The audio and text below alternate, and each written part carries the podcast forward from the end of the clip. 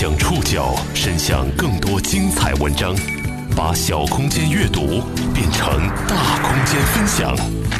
报刊选读，把小空间阅读变成大空间分享。欢迎各位收听今天的报刊选读，我是宋宇。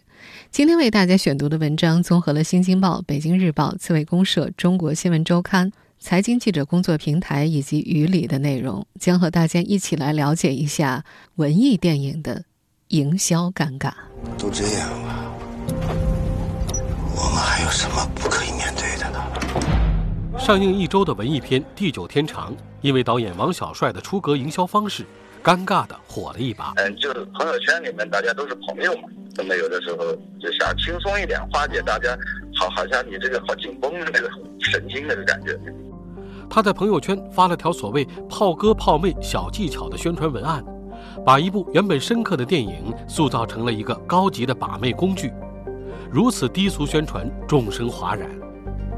这不是小众的文艺片第一次以不当宣传方式出圈，悲情营销、低俗营销、恶意营销，越来越多的被用在文艺片的宣传手段上。文艺片的营销到底怎么了？拉票房还要不要节操？艺术电影在国内市场上只能注定尴尬吗？报刊选读今天和您一起了解文艺片的营销尴尬。从柏林载誉归来的文艺电影《地久天长》，因为导演王小帅的不当宣传文案，尴尬的火了。三月二十七号凌晨，《地久天长》的主演咏梅晒出了导演王小帅的朋友圈宣传文案，那段。颇有些直男癌色彩的内容，引发了一些女性网友的极度不舒适。在那张朋友圈截图当中，导演王小帅写道：“今天就找好心里暗恋或已经恋还没有牵手的他或她，然后订两张晚上十点以后的地久天长的电影票，可以选离驻地远一点的电影院。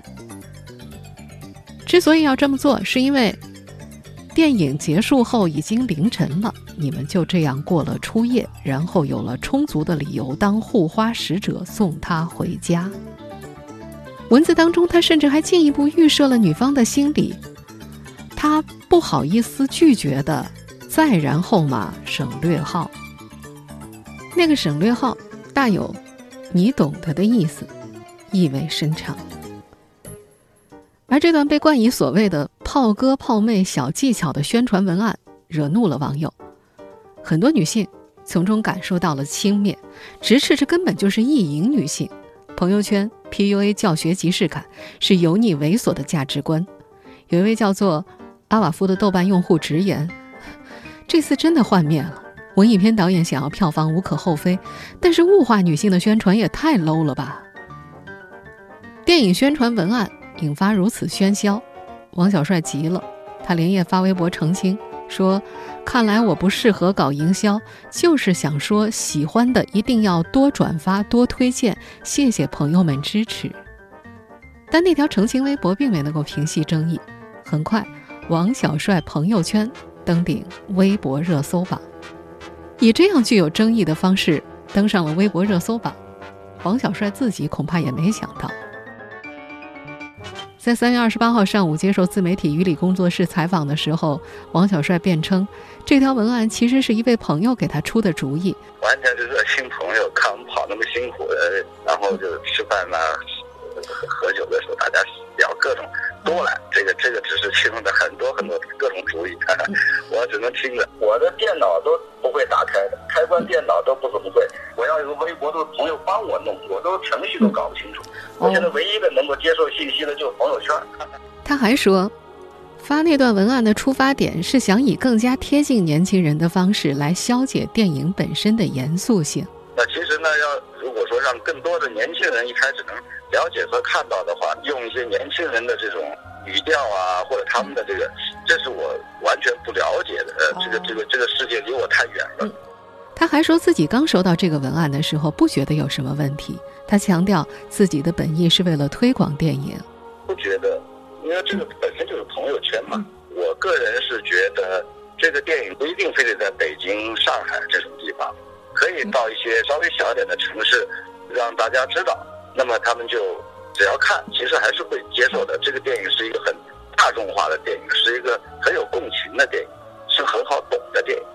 而对于外界指责他不尊重女性之处他表示。确实就是说为了这个轻松一下呀或者什么但是确实措辞呃有有不对的不好的地方我是我是要表达歉意的。听完了王小帅的解释还是会让人忍不住吐槽。这位六零后的导演以及他所说的那位提供创意的朋友，是不是对年轻人有什么误解呢？消解文艺电影的严肃性，犯得着用这种物化女性的低俗手法吗？《地久天长》到底是一部怎样的电影？它为什么没能取得高票房？文艺电影的宣传手段这些年又到底怎么了？报刊选读继续为您关注文艺片的营销尴尬。实际上，作为一部文艺电影，《地久天长》的起点并不低。如果用未映先火来形容它，也再合适不过了。The Silver Bear for Best Actor goes to Wang Jingchun in his leading role in《地久天长》，So Long My Son by Wang Jiaoshuai。早在二月十七号，王景春和咏梅这两个名字就已经登上了国内各大媒体的头条。那天，在距离北京有七个小时时差的柏林电影节闭幕式上，他们凭借王小帅的新片《地久天长》，首次同时包揽了主竞赛单元的影帝和影后，创造了中国电影的新纪录。Silver Bear for Best Actress goes to Yong Mei in her leading role in《地久天长》。一时间，感动了德国人，成了媒体宣传这部电影最大的噱头。中国日报网在报道当中说。地久天长的媒体放映场全程一百七十五分钟，没有一个人离场，整个影厅哭成一片泪海，吸鼻子的声音此起彼伏。还有德国记者在记者会上发言，说希望这部影片拿走所有的奖。在这部电影正式上映前，国内有很多明星，包括陈坤、黄晓明、景甜等纷纷转发。作家韩寒更是毫不吝啬溢美之词，他写道：“很多电影高级，但是不好看。”很多电影好看，但是不高级，《地久天长》高级而好看。那么，之前饱受赞誉的《地久天长》到底讲述了一个什么样的故事呢？我们接下来会尽量在不过多剧透的情况之下，为大家描述这部电影。如果我们单从片长来看的话，如今正在院线上映的这部电影对观众并不友好，它的时长将近三个小时。手吃饭了啊！啊，一百七十多分钟的时间里，讲述了将近四十年的故事。导演刻画了在时代的变化当中一个渺小而又悲剧性的家庭。他刻画了在时代变化当中一个渺小而又悲剧性的家庭。就咱们这俩孩子啊，同年同月同日生，那老天爷安排的多好。从上世纪八十年代开始，主人公耀军、丽云夫妇经历了时代背景下小人物的诸多转折。因为计划生育和当时简单粗暴的医疗手段，他们失去了生育能力。因为意外，唯一的儿子不幸溺死，他们变成了失独父母。他们下岗，他们背井离乡，他们经历种种波折。说的再简单一点，这是一个讲述苦难的故事。而电影当中对于苦难的处理极其克制。比方说，主人公的儿子流星溺亡的那场戏，所有的情绪释放的场景都采用了远景的处理方式，而近景镜头又处理得非常安静，观众需要慢慢的从人物的一举一动、一言一行当中揣摩那份沉重和悲伤。这种细腻隐忍的表现手法，足以让很多专业人士拍手叫绝。不过，这部电影最富争议的应该是最后二十分钟的大团圆结局，被苦痛折磨了三十年之后。夫妻二人平静地原谅了导致他们无法生育的朋友，导致他们失独的朋友的孩子，以及他们出走叛逆的养子。一群人其乐融融地聚集在一块儿庆祝一个孩子的新生，仿佛什么事儿都没有发生一样。影片的最后，夫妻二人来到早年夭折的儿子刘星的墓地旁，笨拙地拔着墓前的杂草，相顾无言。在这份沉默当中，他们似乎也与这个带给他们人生转折和苦难的时代和解了。对于这种和解，导演王小帅此前在接受一条采访的时候曾经提到，他认为中国人在普通的生活当中是极其逆来顺受的，遇到苦难总会归结为自己命不好，但这种隐忍是真正的伟大和坚强。了解中国人自己，便是了解。地久天长》里的这个故事。我们不知道，荧幕前有多少年轻的观众会认同电影所传达的那种认命和王小帅口中的隐忍式的伟大。但这部片子当中的很多细节应该会引发人们的思考和讨论。截至目前呢，在评分网站豆瓣上，这部艺术片的评分也不低，有八分。而鉴于此前《地久天长》在柏林的辉煌，王小帅曾经对媒体说，他希望这部电影在票房上的表现能够在六百亿的中国电影市场里有百分之一的空间。但是，我们从目前的票房情况来看，这部电影似乎连千分之一都很难达到。上映一周，《地久天长》的票房三千六百多万，远远落后于同天上映的《老师好》和《波西米亚狂想曲》。而稍早前上映的狗血爱情片《比悲伤更悲伤的故事》，虽然被骂、被质疑，但它的票房早就接近十亿了。王小帅不是一个认命的人，实际上，从这部电影上映一开始，他就一直在为自己的电影鼓与呼。他的朋友圈一天能够发六七条关于《地久天长》的影评、宣传图、宣传文案。连影片的宣传方负责人也感慨，导演发的朋友圈比他这个营销狗还密集的多，望尘莫及呀。但是三月二十七号，王小帅用力过猛的，他试图贴近年轻人的所谓的那个炮哥炮妹小技巧式的宣传，直接让这部电影的营销翻了车，实力演绎了一把什么叫做让人瞬间对一部电影失去好感。导演王小帅种种拉下脸来吆喝，不仅没有带来火爆的票房，还引发舆论的批评。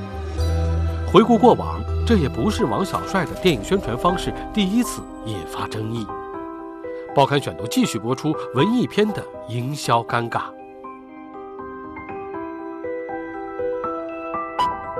作为中国第六代导演的领军人物，王小帅擅长用独特的叙事技巧和镜头语言表现。底层边缘人物的生活状态，虽然他拍摄的对象是普通人，但他的电影视角呢，非常的知识分子化。这些年，对于他的电影质疑也并不少。面对质疑，他曾经公开表示过，他的这种不识时务不需要改变，而需要坚持。他也曾经多次在媒体采访中表示自己不在乎票房，但是他依然希望自己的作品能够被更多的人看到。我十一已经说清楚啊！不是你十一关我什么事儿？所以我就你永远不可能比张艺谋伟大，你知道吧？张艺谋人家是艺术家。我们现在听到这段争执的录音呢，出自二零一二年，当年四月份，一段周立波和王小帅在酒局中激辩的视频引发了网友的关注。视频当中，喝高了的周立波和王小帅争执了起来，而话题基本上集中在王小帅的作品《我十一》上。你不能因为你不知道，因为你的无知，你不否认了三线的存在。我的无知不影响你的无耻。我告诉你，你太无耻了。就是你，就你认为你王小帅喜欢东西，人家都要喜欢。周立波在视频里骂导演王小帅无耻，王小帅则回敬你周立波的节目俗气。当时就有网友觉得这段视频炒作的痕迹太过明显了吧？因为在小范围的饭局当中，饭桌上都是熟人啊，这很容易就能查清楚这视频到底是谁拍摄的。这不，二零一二年五月九号。王小帅率我十一的主创到重庆举办电影首映礼活动，被问到和周立波互骂的视频是不是是炒作的时候，他解释，的确是周立波为了帮他宣传新作《我十一》而特意放到网上去的。他还说，周立波的主观目的是想帮他推动那部片子。过了三年，到了二零一五年的五一档，王小帅又陷入争议了，在那个电影档期。他的电影《闯入者》不仅遭遇了《速度与激情七》，还撞上了 IP 加明星的“何以笙箫默”。那正是流量明星火热的年代，可以想象，《闯入者》会遭遇什么样的排片率。那时，王小帅发公开信要求观众挺他，并感叹：“这是商业片最好的时代，也可能是严肃电影最坏的时代。”他声称。面对百分之一点五的排片，四月三十号是他拍电影以来最黑暗的一天，也让他怀疑未来还能否从事电影行业。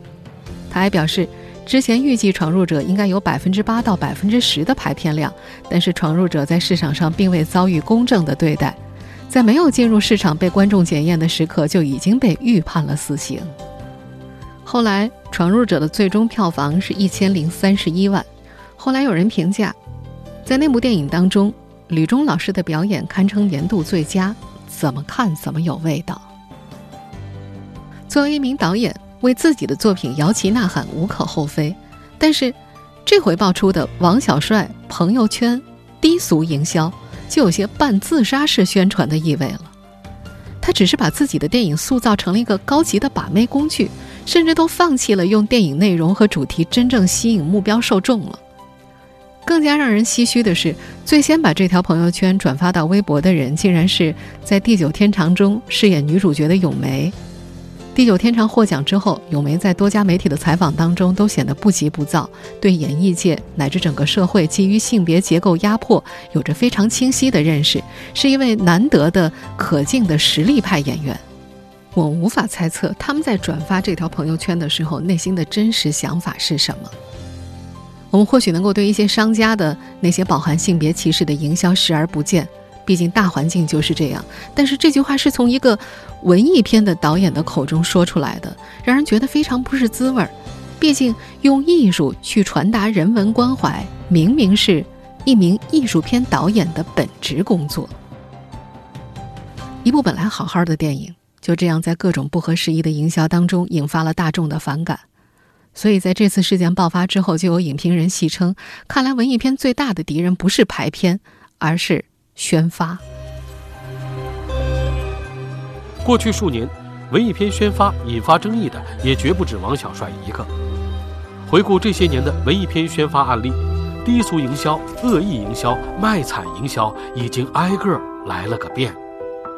报刊选读继续播出文艺电影的营销尴尬。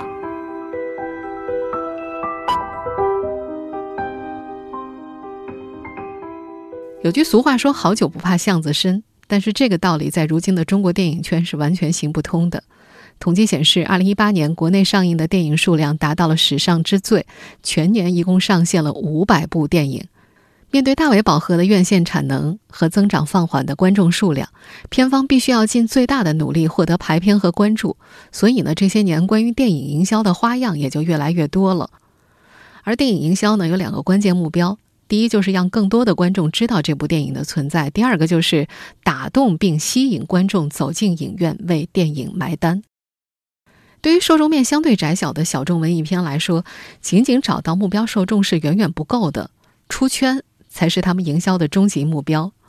关于文艺电影的出圈呢？不久前毕赣导演的《地球最后的夜晚》提供了一个赢得票房却失了口碑的著名案例。报刊选读在今年一月二号的节目当中呢，曾为大家讲述过那个案例。我们今天再来简单回顾一下。电影里面的卖只要你和电影里面的凶手一起开枪，观众就会以为是电影里面的声音。作为在二零一八年十二月三十一号正式上映的文艺爱情电影，宣传期间呢，电影出品方是以二零一八年最后一部电影为噱头大力宣传的，并且向各大院线建议可以选择在二零一八年十二月三十一号二十一点五十分开场，影片结束的时候呢，恰好是零点零分，跨年那一刻，观众可以和一个重要的人一起度过一个有仪式的夜晚。你相不相信书里面那个爱情故事？一吻跨年成了同档期电影当中最为浪漫的存在，吸引了很多很多的年轻情侣。但是事实上，这些走进影院的年轻情侣并不是文艺片的目标受众。这部分观众抱着去观看《前任三》的期待走进了院线，却发现最终呈现在自己面前的影片节奏缓慢、不知所云。期待越高，失望就越大嘛。和预售奇迹形成鲜明对比的就是第二天《地球最后的夜晚》口碑。断崖式下滑，很多观影人愤怒地指出：“地球最后的夜晚嘛，分明就是地球最困的夜晚。”而这部片子在经历过首日数以亿计的惊喜之后，隔日电影票房也骤降至千万，也算是创造了电影圈的另外一个历史了。我们不可否认，这确实是文艺电影界一个非常成功的营销案例，它实现了文艺片的出圈，完美的完成了让观众走进电影院的任务。只不过这个案例完全就是个一次性买卖，它根本就没有复制的可能，并且它也欺骗了、伤害了观众。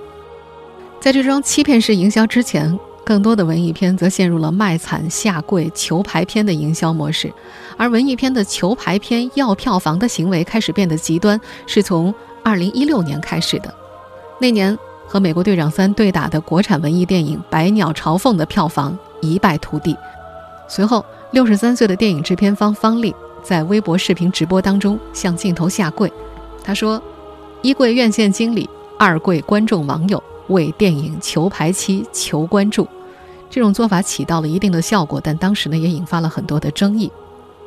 这种下跪求排片的方法，到了二零一七年被电影《闪光少女》复制了。那会儿啊，对于票房和排片已经没有更多的帮助了，反而引发了很多网友和业内人士的反感。我们经常会把文艺电影形容为电影市场当中的一股清流，但是越来越多的悲情营销、低俗营销，甚至是恶意营销，在损害电影本身在观众心目中的印象。他们这些宣发手段虽然可能取得了票房，但是招式有误，只会自损啊！文艺片面对市场，真的需要低姿态的乞求、耸人听闻的炒作和名不符实的欺骗式营销吗？文艺片、艺术电影的春天什么时候才能到来？报刊选读继续播出文艺电影的营销尴尬。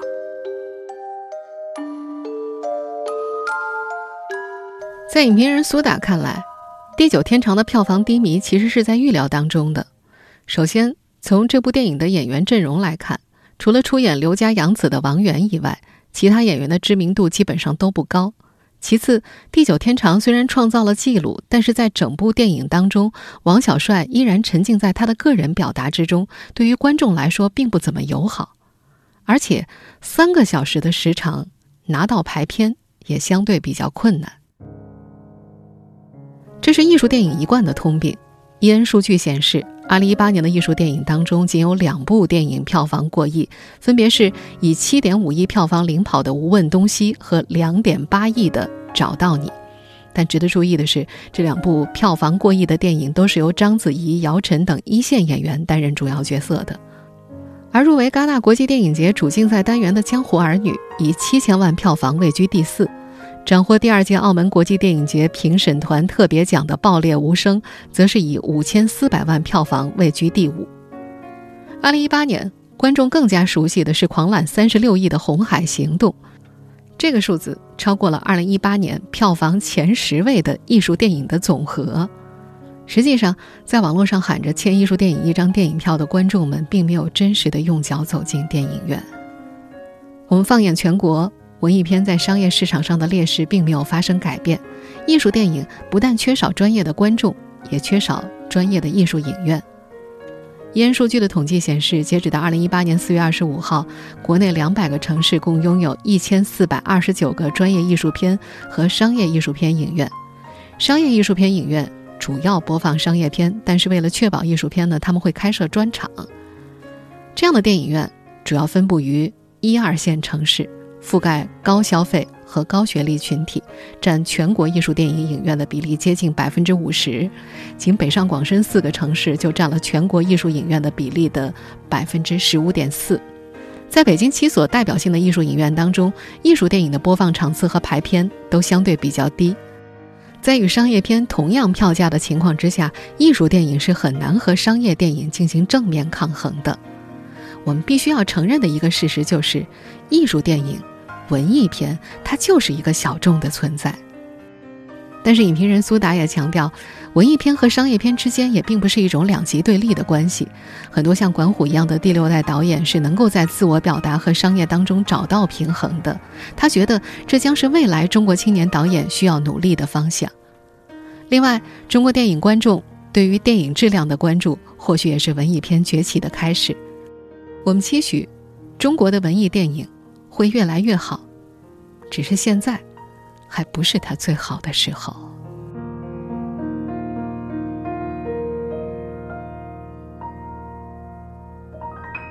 听众朋友，以上您收听的是《报刊选读》文艺电影的营销尴尬。我是宋宇，感谢各位的收听。今天节目内容综合了《新京报》《北京日报》《刺猬公社》《中国新闻周刊》财经记者工作平台与里的内容。收听节目复播，您可以关注《报刊选读》的公众微信号“宋宇的报刊选读”，或者登录在南京网易云音乐。我们下期节目时间再见。